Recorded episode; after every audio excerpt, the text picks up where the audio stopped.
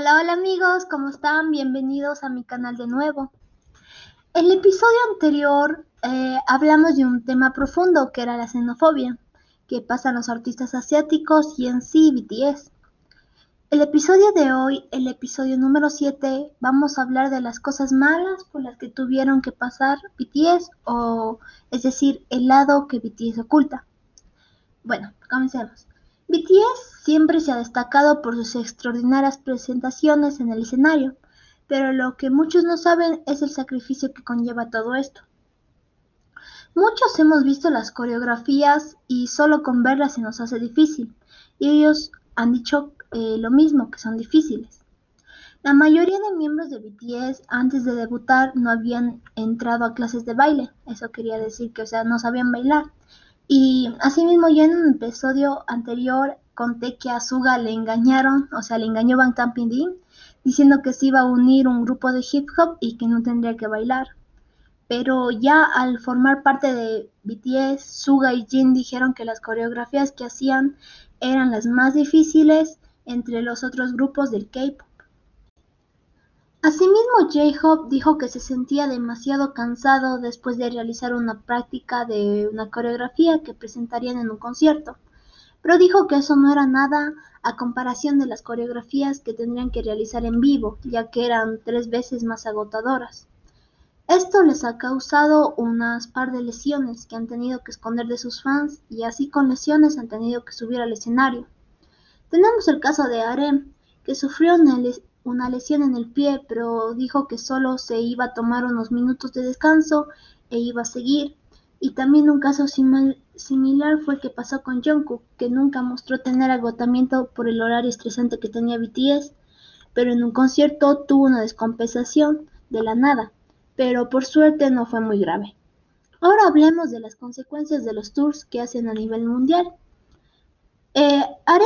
Que los tours de lo más difícil de los tours para él eran los viajes en aviones, pero para Jungkook dijo que contó que para los miembros lo más difícil era acostumbrarse a comer a los horarios adecuados, tanto así que había veces que no comían y por eso bajaron mucho de peso. Como los horarios de BTS eran extremadamente ocupados, afectó el área académica de algunos miembros, como de Jungkook, que tuvo que retrasar sus estudios por un año, ya que como recién acababan de debutar tenía que hacer eh, promociones con el grupo. O también en el caso de Jin, que él estaba en la universidad, pero no pudo asistir a varias clases porque estaba con este horario apretado y por eso decidió dejar de estudiar.